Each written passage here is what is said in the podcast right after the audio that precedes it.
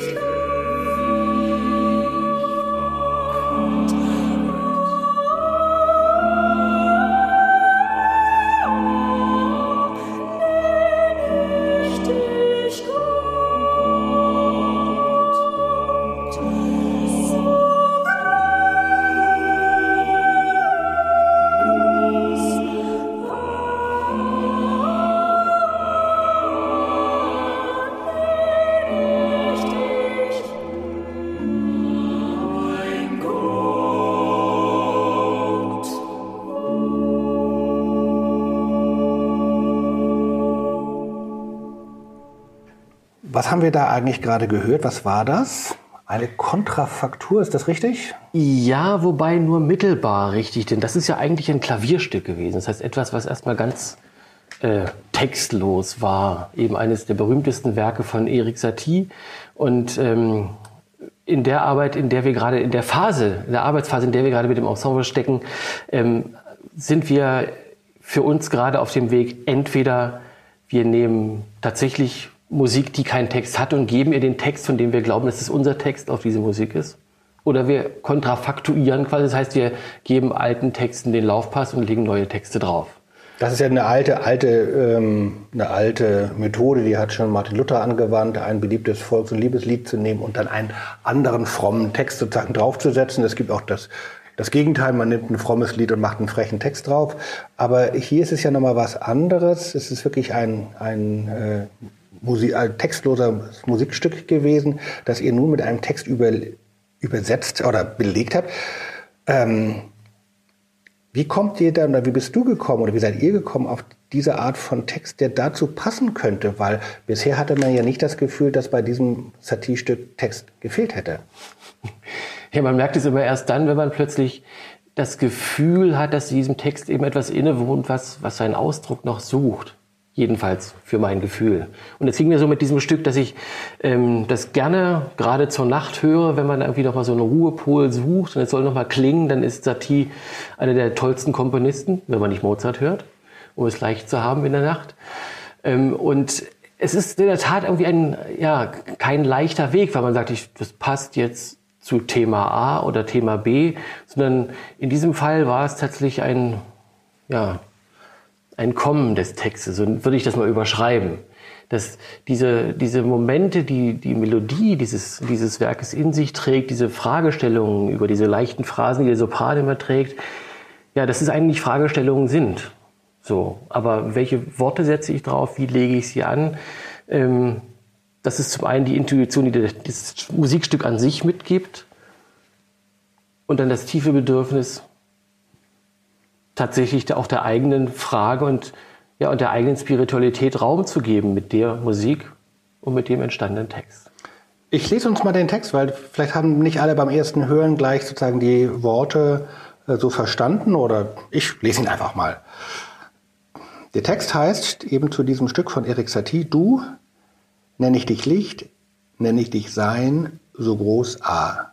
Du Nenne ich dich Zeit, nenne ich dich Ewigkeit, nenne ich dich Gott, so groß A, nenne ich dich mein Gott O.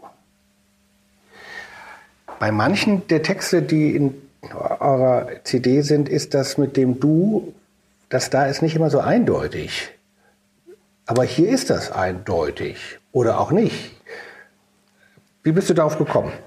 Ja, dieses Spiel der Eindeutigkeiten, es ist natürlich immer dieses schöne lyrische Moment. Es in einer gewissen Offenheit zu halten, die es auch dem Hörenden ermöglicht, für sich Raum zu finden mit dem Text, den ich spreche oder den ich singe.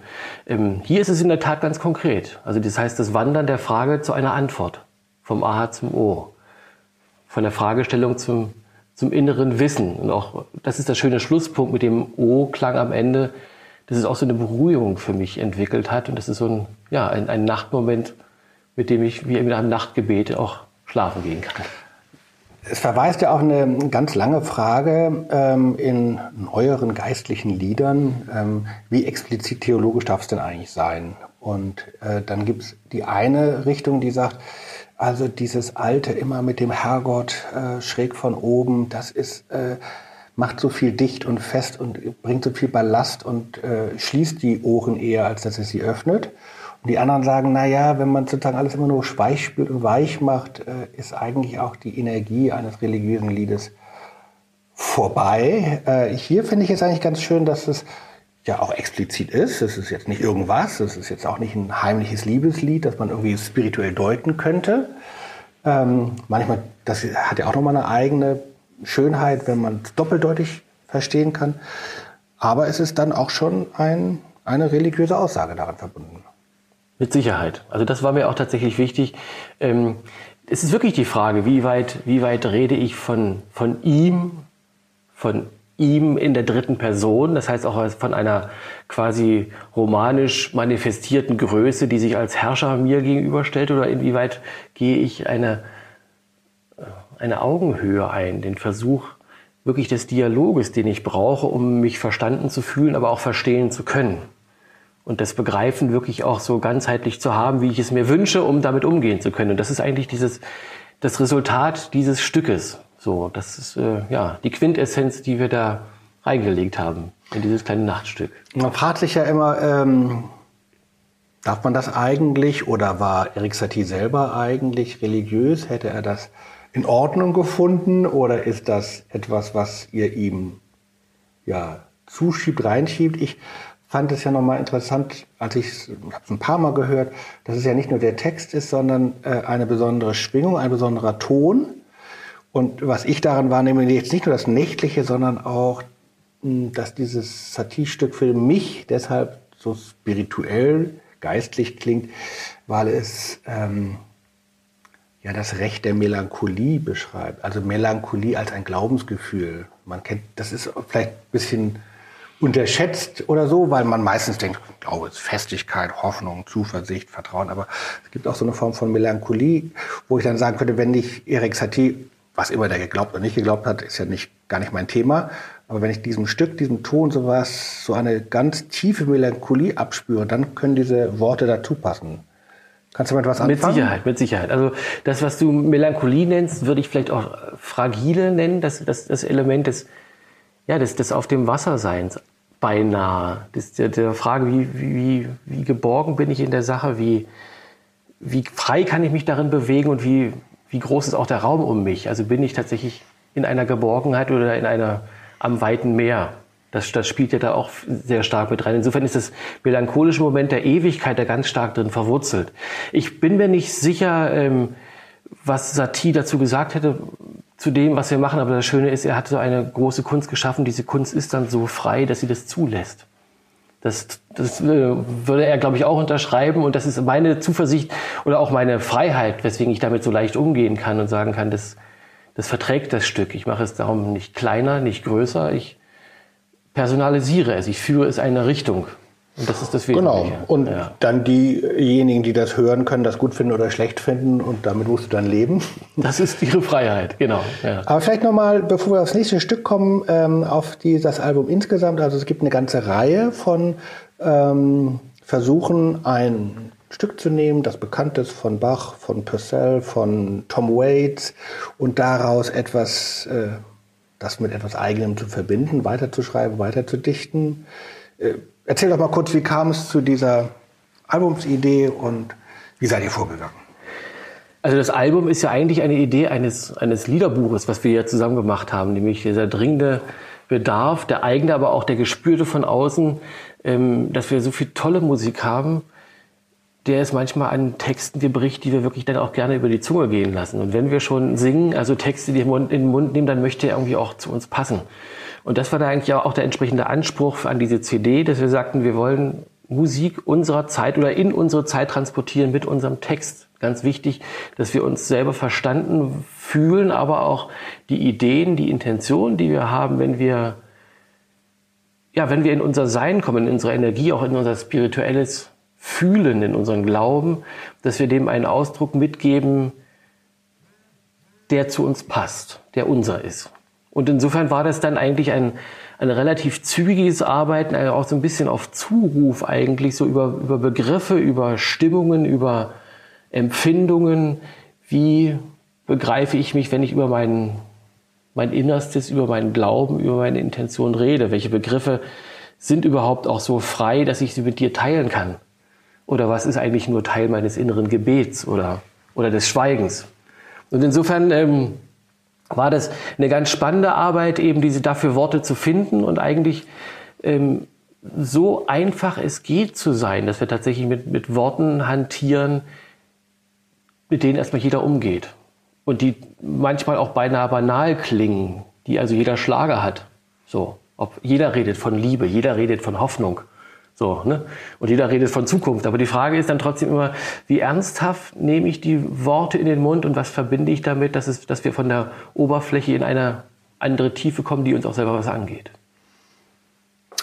432, das neue Album des Artesianus Konsort unter der Leitung von Klaus Martin Brescott. So macht man das beim Radio, wenn man zwischendurch die Leute wieder reinnehmen will. Wir hören uns jetzt das nächste Stück an. Ähm, vielleicht erzählst du kurz vorher, wie ihr darauf gekommen seid. Jakob Akadelt kannte ich nicht. Klingt sehr schön, werden wir gleich hören. Und ein Text von dir zum Stichwort Wasser, das hatten wir ja gerade. Wie seid ihr darauf gekommen und wie seid ihr dabei vorgegangen?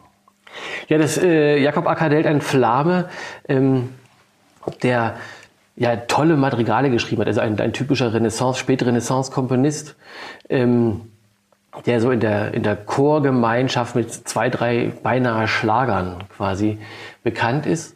Ähm, auch hier war das Gefühl, dass wir sagten, wir wollen mal Musik nehmen, die uns wirklich nah am Herzen liegt, klang, rein klingend nah am Herzen liegt. Und dann aber mal reingehen ist eigentlich nur Summen. Also Boccacusa heißt das stimmlos singen und mal hören, was, was bewegt uns, wenn wir diese Musik bewegen, ohne dass sie einen Text hat. Also wenn wir sie quasi so entkernen, dass sie auf ihre Grundtönigkeit zurückgeht. Ähm, und da kam dieses Fließen, dieses Strömen, dieses lebendige Wasser letztlich auf, dieses Thema, ähm, was sich ja eigentlich auch natürlich durch die Kulturgeschichte zieht, durch die, durch die Philosophie, ob man nur zu Goethe geht, äh, Gesang der Geister über den Wasser oder überhaupt, was, was ihn bewegt hat beim Wasser, oder dann gibt's auch in der DDR Rockmusik ähm, Lift, einen interessanten Song, Mein Herz soll ein Wasser sein. Ähm, also es gibt da ganz viele Zugänge zu diesem interessanten Phänomen des, des Wassers, des lebendigen Wassers und und wir spürten eigentlich nur in diesem Stück dieses, dieses durchweg strömende und das war der Anlass, die Überschrift und zu der Überschrift kamen die Worte und dann beides gemeinsam. Und daraus wurde dann Wie Wasser von Jakob Akadelt. Das hören wir uns jetzt an. Wie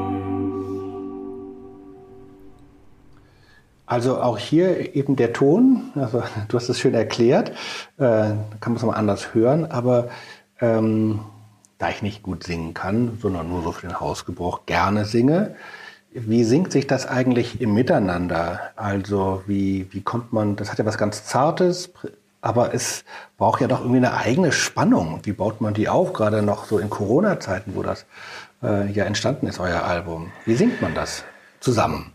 Ja, also das Schöne war ja erstmal, dass wir uns in dieser, auf dieser 432-CD sowieso auf eine ganz neue Stimmung geeinigt haben. 432, das ist äh, eine Frequenz. Also normalerweise singt man heutzutage in 440 Hertz. Das ist so die klassische Stimmung, mit der man umgeht, mit der die Orchester umgehen. Die gehen teilweise noch höher. Und wir haben gesagt, wir gucken mal nach einer Stimmung, die entspannt ist, die aus der Spannung geht, von der Spannungsleiter absteigt und die auch eine letztlich ja eine Stimmung ist, die harmonisch mit der Erdschwingung ist, mit den acht äh, Hertz aufschwingende. Wenn man die multipliziert, kommt man auf die 432 eine Stimmung, mit der Mozart unterwegs war und Rudolf Steiner und Albert Schweitzer und vor allem die modernen Sänger auch alle immer wieder einklagen, dass es doch schön wäre, in diese entspannende Stimmung zu gehen, weil sie viel mehr an dem Stimmenklang, an den Stimmlippen dran ist und man viel leichter singt als in der Hochspannung. Wir, singt man sonst zu angespannt? Also man singt sehr oft zu angespannt. Der normale Mensch singt ja meistens ohnehin eigentlich viel zu tief, interessanterweise. Also ich meine generell in der Stimmlage, weil er, weil er wenig ausgeprägt wirklich so in seine Ganzkörperstimmung geht, sondern einfach nur ein bisschen gerne vor sich hin brummt oder mitbrummt. Und man muss es eben lernen, dass der ganze Körper schwingt, aber dann ist der, ähm, ist der Körper eigentlich auch für eine entspannte Stimmung trotzdem geboren, ist er denn das Orchester kommt dazu, das soll dann besser klingen, schriller klingen, lauter klingen und dann muss man plötzlich die Herzzahlen erhöhen. Ähm, und das ist ein Problem. Okay. So, aber das ist jetzt nicht das Drama an sich, sondern wir haben uns auf diese entspannte Stimmung einlassen können. Ähm, und in der Tat, wir mussten ja für die Aufnahme immer so drei Meter auseinander stehen, was total schwierig ist, weil man eigentlich so Seit an Seit singt. Und ihr seid ja nicht ein Riesenchor äh, Nee, nee. mit 500 Leuten, die dann schon Wucht entfalten. Ihr seid wie Genau. viele Personen? Acht. Acht. Acht Sängerinnen und Sänger, Und die genau. alle drei Meter voneinander entfernt. Ja. Wie wird man dann ein Klangkörper? Ja, das war ganz spannend, weil dann plötzlich eine große Kirche auch wieder klein ist, weil der ganze Raum voll steht. Ähm, wir haben das alles mit sehr viel Sichtkontakt gemacht und mit einem gemeinsamen Atem. Das merkt man sofort, wie das funktioniert, wenn man gemeinsam einatmet, die gemeinsame Schwingung hat und dann merkt, dass man sich auf diese Strömung einlässt, diese Bewegung wirklich vorgibt in den Klang. Ja, und dann ist es natürlich eine gute Probe und eine gute Zusammenarbeit und ein gutes Wissen voneinander, wie der eine und den anderen einströmt. Und dann funktioniert es auch. Aber es war ein gehöriges Stück Arbeit, trotzdem das, das dahin zu bringen, dass wir diese Leichtigkeit auch in das Fließen kriegen. Dass es dann doch nicht klingt, als würden wir über Steine stolpern, sondern dass wir wirklich fließen wie Wasser. Wie lange, nur kurze Frage, wie lange singt ihr schon zusammen? Ach, wir sind schon im 29. Jahr. Okay. Also wir, wir kennen uns schon eine ganze Zeit. Ähm, und das Schöne ist, dass wir insofern irgendwie auch ein, ein schönes Vertrauen ineinander haben und zu wissen, dass man wieder andere atmet. Auch wenn man längere Phrasen hat, die als große Phrase klingen soll, wieder eine einatmet und den anderen singen lässt, dann kommt der andere wieder rein. Dass also ein stetes Klingen vorhanden ist. Aber das, ist, das braucht Vertrauen und Erfahrung. Kommen wir zum Text.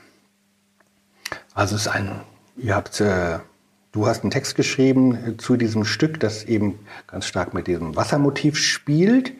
Ähm, und die letzten drei Verse lauten so: So sei mein Herz, so kannst du ganz gesunden, wie Wasser weich und reich dem weiten Meer gleich.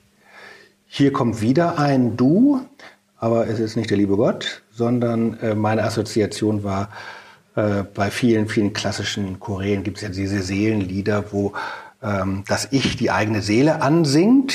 Äh, also wo die Vorstellung ist, dass man in sich vielfältig ist. Da ist ein Geist, da ist ein Herz, da ist ein Sinn, da ist eine Seele und man singt sich selber etwas zu. Und dann hatte ich noch eine zweite Assoziation. Hier kommt es nur ganz bisschen, an anderen mh, Texten ein bisschen mehr. So der sogenannte lyrische Imperativ. Hier heißt es so sei nun. Also es gibt ja sozusagen, äh, normalerweise bin ich bei Gedichten hellhörig oder, oder werde ich schlecht gelaunt, wenn mir zu viel erzählt wird, was ich machen soll. Es gibt ja diesen lyrischen Imperativ, der einem immer erklärt, wie man sich gerade empfinden soll. Aber meine Assoziation war, da wollte ich fragen, ob das irgendwie in deine Richtung geht, dass es eben doch auch, und vielleicht gerade so in Pandemiezeiten oder in Notzeiten, ähm, man äh, Aufforderungen, Ermunterungen, Anrede braucht. Hier in diesem Fall ja nicht von oben ein Befehl, sondern ein sich selbst ansingen. Ja, es ist eine Form von Selbstvergewisserung, von, von, von Eigenzuspruch, von dem, von, der, von dem Versuch, den, das eigene Vertrauen, das Vertrauen in den eigenen Körper, in das Urwissen, was auch in mir steckt, was ich von meinen Eltern, von meiner Familie, was also einfach in mir ruht und auch meine eigene Lebenserfahrung irgendwie so, so positiv anzusprechen, dass ich dir sagen kann, bleib bei dir und ähm, sei dein Freund, sei gut mit dir quasi. Ähm, insofern hat es, eine, es ein starker Seelenzuspruch, natürlich. Einfach ähm, auf die Gewissheit hin, die in mir ruhen möge. Ähm, mit diesem Thema Imperativ, nicht Imperativ oder Selbstermunterung oder Selbstvergewisserung verbindet sich für mich das nächste Stichwort, die nächste Frage. Du hast, ihr habt ja mit diesem Album 432 eine Botschaft oder mehrere Botschaften sogar. Es gibt sogar eine bisschen von dir umgeschrieben, das habe ich schon gemerkt, Paulus-Lesung von äh, Ulrich Nöthen, sehr schön gesprochen. Also es gibt äh, so Motive, ja, oder Anliegen, wie soll ich die beschreiben? Ich mache mal Vorschläge und dann kannst du sagen, ob es passt. Also eine christliche Empfindsamkeit, nicht Achtsamkeit, das ist vielleicht ein bisschen zu ausgewaschen, sondern Empfindsamkeit. Die ist nah an Naturfrömmigkeit. Die verbindet sich mit dem ökologischen Anliegen. Und dann die Frage, es ist ja ein Kunstwerk, das ist ja jetzt nicht gesungene Predigt. Darf ein Lied predigen oder aber warum eigentlich nicht? Wie würdest du darauf reagieren? Also ich finde es ganz interessant, du mit den Begriffen, mit denen du gerade spielst oder mich hier so Ärgerst? Nein, überhaupt nicht. Mit denen du, also mit denen du einfach mich auf eine schöne Art und Weise kon ähm, konfrontierst, das sind ja sehr stark so aus der, aus der Romantik ähm, herrührende Begriffe, so aus dem, aus dem eben das, das, das, das Auf, Auftun der eigenen Seele ist erstmal das Erkennen, dass sie da ist und was sie für ein, für ein schönes Labyrinth ist, also mit allen Höhen und Tiefen, Abgründen und Leuchtstellen und so weiter. Ähm, und insofern hat es eine ganz große Affinität dazu, das ist völlig klar. Ähm, ich wäre jetzt trotzdem von der Empfindsamkeit, obwohl ich den Begriff richtig finde, trotzdem würde ich da ein Stückchen weitergehen, einfach in unsere Zeit versuchen zu übersetzen. Ähm, ja, in eine, einfach in eine seelische Offenheit grundsätzlich erstmal. Und aber zuzugestehen, ähm, dass das Seelenleben auch Seelenworte hat und Seelenbeschreibungen braucht für die innere Wahrnehmung. Ganz einfach und ganz wichtig. Und dass es auch immer wieder eine Ermunterung braucht, es erstens für sich selbst zu tun, aber zweitens auch jemanden dafür mitzunehmen und das auch ähm, ja, für eine Art von Herzöffnung tatsächlich mal ähm, zu schaffen, dass man, dass man in der Lage ist, äh, damit umzugehen und dass man nicht so verwirrt vor den Begriffen steht. Ähm, oder gleich Angst hat, man, man, man wäre esoterisch, wie auch immer. Das heißt, es gibt also ganz viele Modebegriffe, mit denen man so ein bisschen fremdelt, die trotzdem ja alle einen, einen ganz gesunden Anspruch haben, nämlich eine Selbstbeschäftigung auf eine positive Art und Weise, sich kennenzulernen, sich ernst zu nehmen und aus dieser inneren Freiheit, die man daraus gewinnt, dann entsprechend auch eine Botschaft für sich zu haben.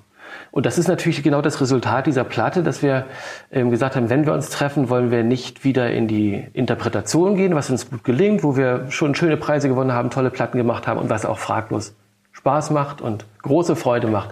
Aber eben nicht nur interpretieren und nicht nur der Tradition folgen, nicht nur ästhetisch sauber sein, ähm, sondern selbst innovativ werden, selbst kreativ werden und aus dem Interpretendasein in das Kreatoren Fach wechseln. So groß würde ich das mal bezeichnen, weil es uns einfach ein Anliegen war, den Selbstausdruck dahin zu treiben, wo wir unsere Anliegen so gut formulieren, dass sie auch als Botschaft verstanden werden. Und deswegen ähm, ist es eben nicht nur Ästhetik, sondern tatsächlich auch ein Anliegen. Wir wollen dich, alle Hörenden, erreichen. Wir wollen tatsächlich Ihnen sagen, Leute, schließt euch auf, nehmt den offenen Kopf, das offene Herz dazu und blickt nochmal neu auf diese Welt und seht, äh, was sie für ein Reichtum ist und macht was draus. Ja, es ist eben ein sehr, sehr schöner Versuch, jetzt nicht kirchlich festgelegt, aber doch so etwas wie geistliche, spirituelle, christliche Musik zu schaffen. Das verbindet sich mit dem Liederbuch, das wir beide im letzten Jahr herausgegeben haben, ein Chorliederbuch. Lieb, Leid und Zeit und Ewigkeit, ähm, wo wir beide ähm, ja etwas ganz Ähnliches gemacht haben. Du hast es ausgehalten, dass ich gar nicht singen kann. Äh, und wir haben eben alte, vergessene Lieder gesucht, deutsche Romantik, auch bei den Anglikanern, also da, wo sie schönes Sentiment haben, nicht da, wo sie triumphalistisch sind, das gibt es ja auch bei den Anglikanern. Wir haben beim Gospel geguckt, wir haben beim Great American Songbook geguckt und aber auch bei Gerhard Schöne. Äh, wir haben also Lieder, Melodien gesucht, mit denen man etwas machen kann und haben dazu etwas versucht. Ich habe gemerkt, vielleicht, ich sage erstmal, was ich dabei gelernt habe, dann kannst du nochmal reagieren, äh, weil ich eben zum ersten Mal versucht habe, sowas zu übersetzen, Texte entweder richtig zu übersetzen oder neu zu schaffen, wie schwierig das eigentlich ist, weil man so viel zugleich machen muss. Also es muss, wenn es eine Übersetzung ist, muss es einfach eine gute Übersetzung sein und der Text muss rüberkommen.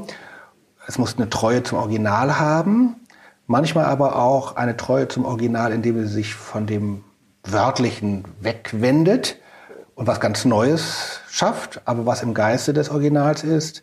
Es muss, äh, es muss einen eigenen Schwung haben, es muss gegenwärtig sein, es muss dann aber auch rhythmisch genau sein. Da muss man eben, habe ich ja gelernt von dir, dann wirklich äh, Silben zählen und dann muss auch klar sein, wie viele U und A und O Laute es sind. Also muss wahnsinnig genau sein. Da muss nur noch Singbarkeit geachtet werden und dann muss man es machen und dann muss man es wieder liegen lassen und wieder aufgreifen. Also ich habe jedenfalls gelernt, dass man über neue Sakropop-Autoren und Autoren nicht so schnell spotten muss, weil es wirklich eine echt sehr komplexe Aufgabe ist, selbst wenn es nur ein kleines Liedchen ist am Ende. Ja, also das finde ich wirklich auch, das war ja ein schöner gemeinsamer Prozess und ich habe dich ja noch nie singen hören. Insofern sagst du bloß immer, ich kann nicht. Doch, ich singe schon, aber ich bin jetzt kein Kunstsänger. Mhm. Aber, aber das Schöne finde ich ja trotzdem, ähm, da du ja so ganz stark vom Text natürlich kommst, nicht nur als Theologe, sondern auch so als Literaturliebhaber, Kritiker, ähm, Kenner, ähm, dass du ja entsprechend gerade aus dem Text heraus denkst und das ist ja das Primat des Chores am Ende eben, dass er, wenn er singt, eben mit einem Text umgeht. Und deswegen ist es auch so wichtig, dass das passiert. Und ich fand es sehr spannend, wie wir da beide dran gehangen haben und gerungen haben, ja auch mit den Stücken. Ähm, ja, was es für eine Arbeit kostet, drei gute Zeilen zu schaffen, die am Ende auch wirklich singbar sind und nicht nur irgendwie klingen. Ähm, und ich fand das, was du mit eingebracht hast in diese, in dieses Büchlein, diese Tradition, eben dieses ähm, englisch-amerikanische und so weiter, das, das war irgendwie nochmal so eine schöne oder ist so eine schöne Bereicherung, weil auch da man mit dem deutschen Text natürlich auch den, das ganze Stück nochmal grunderneuert. Es sind andere Klänge, die Sprache klingt anders, die ganzen Konsonanten knacken das Stück auf. Aber wenn es gut ist, passt es. Und das ist das Schöne, wenn es dann passt, oder? Ja, ja. ähm, also das war eine schöne Zusammenarbeit, unser Chorliederbuch. Ähm, hast du denn von, dein, von deinem Ensemble Rückmeldung bekommen? Wenn du, du bist ja mit dem Text dann hingekommen, singen die das dann immer runter oder, oder, oder gibt es dann Rückmeldung und sagen denen, das passt jetzt hier gerade nicht? Oder ähm, besprichst du das mit denen vorher? Wie, wie äh, passiert sowas? Das ist ein Prozess. Ja, also ich komme natürlich erstmal mit dem Erstvorschlag und dann wird aber immer noch gearbeitet. Wenn sie sagen, warte mal hier und da kann ich nicht mit oder hier müssen wir noch mal sehen, weil wir irgendwie mit, mit einer anderen, mit der Phrase, wir müssen sie anders atmen, entsprechend brauchen wir noch mal einen anderen Gestus. Ähm, das ist immer noch mal ein kleiner Prozess. Und das ist auch schön so, weil es nur so gelingt, dass das Stück dann tatsächlich auch so klingt, dass wir es alle gemeinsam erarbeitet haben und auch gemeinsam singen. Also man kann es natürlich auch aufnehmen und, aber man merkt Beteiligung oder nicht. Jetzt hören wir ein Stück, das ist nicht äh, auf eurer neuen CD 432, sondern ist eine ein, ein, da habt ihr ein Stück aus unserem Chorliederbuch gesungen. Das fand ich sehr nett, das hat mich sehr gerührt. Und zwar ist es ein Lied, auf das bin ich gestoßen, John Henry Newman, der große anglo-katholische Theologe des 19. Jahrhunderts, der Begründer der Oxford, des Oxford Movement, also einer Rekatholisierung des Anglikanismus, der dann am Ende zur katholischen Kirche konvertiert ist und dort Bischof oder Kardinal geworden ist. Und der hat ein wunderbares Vertrauenslied geschrieben, Lied Kind Delight, also sozusagen ein Lichtlein, das einen durch die Dunkelheit führt. Das haben habe ich übersetzt oder mit deiner Hilfe übersetzt oder wir haben es zusammen übersetzt. Ich weiß gar nicht mehr. Hin und her ging das jedenfalls. Es ging hin ja, und das her. war dein Werk. Johann. Und dann haben dann habt ihr es eingesungen und zwar Deutsch und Englisch. Das hören wir gleich. Aber erklär noch mal kurz, warum ihr es jetzt gemixt, sprachlich gemixt habt. Ja, also erstmal, ähm, das, das Stück ist dein Werk. Eine schöne Teile und du hast es geschrieben. wir haben es gesungen. Ähm, wir haben es in beiden Klängen aufgenommen, also das heißt mit deutschen und englischen Spro Straf äh, Strophen. Zum einen, ähm, um wirklich mal zu hören, wie, wie dieser weiche, charmante englische Klang, der sich ja gerade in dieser, im Gospel und im, im, im Rock eigentlich so in allen modernen ähm, Chor- und, und, und Sprachformen eigentlich natürlich immer wunderbar macht, weil er eben darauf verzichten kann, dass es knirscht und knackt. Ähm, um dieses Original zu, aber auch nochmal diesem originalen Text zu lauschen und dann eben aber genau zu wissen, was hast du daraus gemacht. Ähm, also diesen Werdegang mitzuhören und dann aber auch mitzukriegen, dass eigentlich, wenn eben, das hatten wir ja vorhin schon mal, wenn der Text gut ist, dass er dann plötzlich drauf passt, dass man sagt, das ist das Lied. Man würde das englische Original nicht vermissen, weil man weiß, so ist es und das passt. Jetzt hören wir John Henry Newman, Lied Kind Delight auf Englisch und auf Deutsch. Bin sehr gespannt, wie das gehört wird.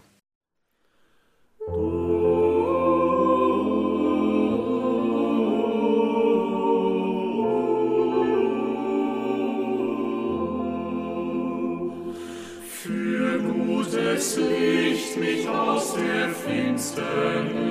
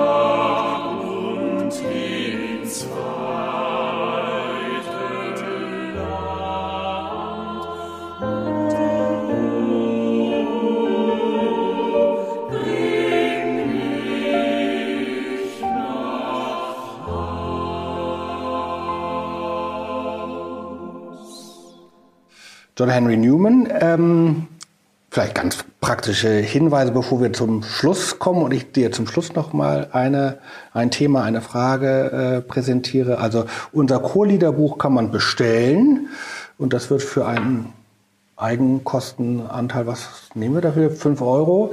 Ähm, einfach eine E-Mail schreiben an kultur.ekd.de, kultur.ekd.de zum Selbstproduzentenpreis ähm, kann man das bestellen und dann gerne in eigenen Chören äh, singen. Das Album kann man auch bekommen, ganz normal im Fachgeschäft. 432. Auf Spotify glaube ich nicht. Doch auch. Doch auch. Mhm. Ich mache es ja immer so, ich höre mir Sachen bei Spotify an und wenn ich sie richtig toll finde, dann kaufe ich sie mir auch. Das, finde ich gut. ist die richtige Art. Ja, aber noch mal ganz kurz zu dem Liederbuch. Ähm, finde ich noch mal wichtig, wenn, also jeder, jede, die hier zuhört, ähm, das ist wirklich ein spannendes Buch. Also nicht nur, weil wir beide es gemacht haben, sondern ich finde schon, wir haben ähm, eine schöne Form gefunden, in diesem Liederbuch wirklich so einen ganzen Tag zu spielen. In der Vielfalt des Klingens, von ernsthaft bis heiter, von morgen bis abend und eben auch in diesen schönen neuen Traditionen. Wir, wir driften jetzt nicht ab und sagen, wir müssen alles neu erfinden, sondern eben gerade diese ganze Kontrafakturarbeit. Ich fand das wirklich eine schöne Arbeit und insofern freue ich mich, wenn es vielfach klingt. Ja, sehr schön. Und ich bin mal sehr gespannt, wenn ich irgendwo mal irgendwo hinkomme und ein Chor singt das dann. Wir werden es feststellen. Zum Schluss, ähm, es gibt ja eben ganz wunderbare geistliche Musik ohne Text, auch wenn sozusagen der, der Choral und die auch sozusagen liturgische Gesänge alles Wortmusik ist. Ähm, Lieder ohne Worte. Also dass man eben, wenn man das Wort geistliches Lied hört, nicht immer sofort an den Text, der dann irgendwas festschreibt, denkt.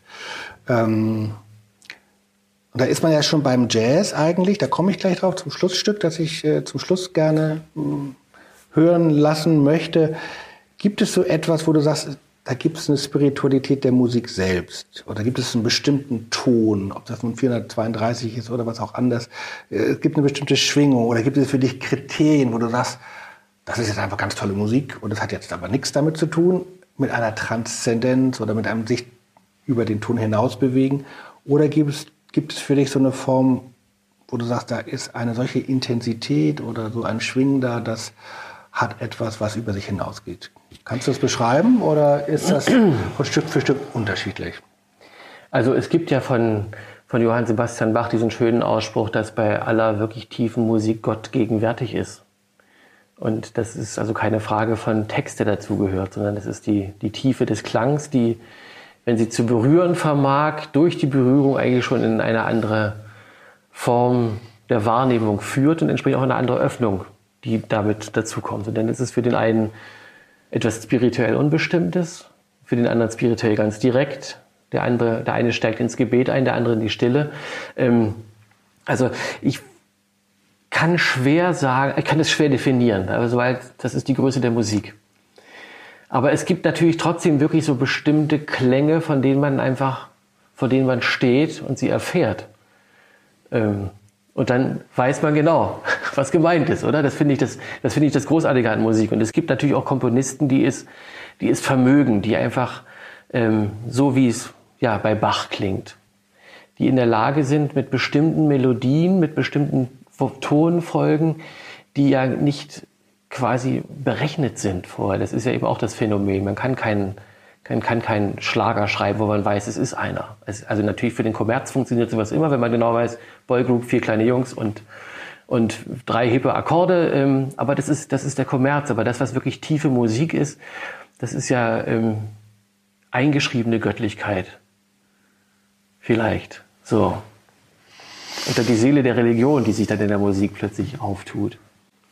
Wir hören das jetzt einfach mal. Das letzte Stück, vielleicht äh, sagst du noch kurz was dazu.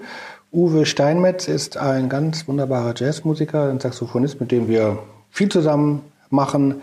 Und er hat sich ein Lied genommen von Diane Warren. Das ist, wenn ich recht sehe, eine ähm, Liederschreiberin, richtige Popstar-Liederschreiberin.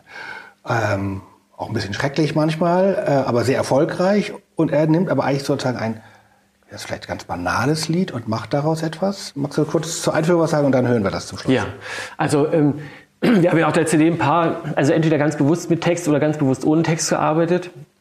Wir haben äh, ein Stück von Thomas Jennefeld erbeten, einem schwedischen Komponisten, das auch extra ohne Text ist. Das Stück heißt Wir sind nicht allein, ähm, indem wir klingend einfach die Kraft unserer selbst beschreiben oder die Kraft, die uns kommt aus, aus dem Glauben, aus der Familie, aus dem, die wir im Rücken haben. So würde ich das mhm. mal ganz global beschreiben. Und das Gleiche ist mit, mit dem Stück mit, mit Uwe Steinmetz. Ähm, wir hatten lange überlegt, was ein, was ein Stück sein kann, wo man, ja, wo man so eine Spiegelung des, des Göttlichen einfach mal spürt und hört. Und dieses Stück Rhythm of the Night ähm, ist ein unglaublich energetisches Stück als äh, in der Urform. Und wir tragen es eigentlich auch so rüber. Wir haben gesagt, das muss, der Text muss raus. Wir müssen das Erleben des Klangs so zurückführen, so entkernen auf dieses reine Klingen, dass diese Wahrnehmung ja eine, eigentlich eine neue ist, dass wir wirklich dahin kommen in die, in die Urschra Ursprache des Stückes. Und das sind nur die Klänge,